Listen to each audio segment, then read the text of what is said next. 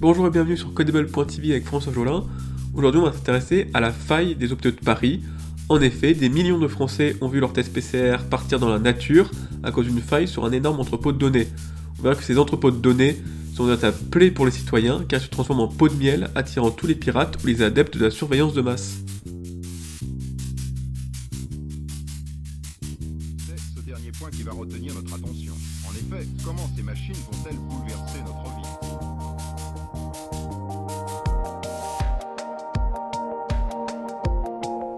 Décidément, nos données de santé ne sont clairement plus de l'ordre du privé.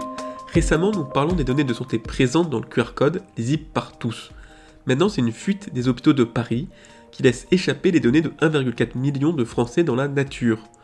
Depuis toujours, l'informatique promet de stocker les données dans d'énormes entrepôts, des bases de données hébergées dans le cloud. Ces entrepôts sont fantasmés comme une étape nécessaire vers une plus grande modernité et efficacité de l'État. Leurs désavantages, eux, sont bien réels, ils créent de véritables pots de miel attirant les pirates. De plus, ils se transforment en armes de surveillance contre ses citoyens. L'État a toujours voulu collecter un maximum de données sur sa population. On repense au projet avorté de la police Safari en 1974, puis Edwige en 2008, qui souhaitait les deux centraliser les données de tous les Français. En outre, chaque levée d'impôts ou obtention d'aide ont été de bonnes raisons pour collecter toujours plus de données. Ainsi, l'État connaît précisément le revenu, le patrimoine, l'emploi, les résidences de tous ses citoyens. Il connaît aussi tous les virements bancaires au-dessus de 1000 euros grâce à TracFin. Il peut depuis récemment analyser vos réseaux sociaux. Et depuis avril 2020, les détenteurs d'armes ont droit à un gros bonus puisque l'État s'autorise le droit de connaître les convictions religieuses, l'origine ethnique, l'opinion publique ou encore l'orientation sexuelle. Récemment, la santé est devenue une priorité. On peut noter le Health Data Hub, agrégeant toutes les données de santé liées au Covid et de surcroît hébergé sur un serveur américain. Il y a aussi le projet France Médecine Génomique 2025, voulant collecter le génome d'un maximum de citoyens. Or, ces énormes bases de données se transforment en véritables pots de miel pour pirates.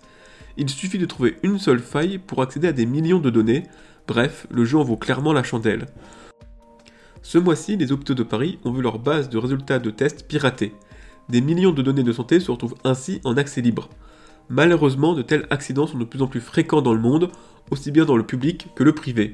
Une faille chez Facebook a ainsi fait fuiter le nez de 2,8 milliards d'utilisateurs. En Finlande, un pirate a dérobé le dossier psychiatrique de 36 000 citoyens.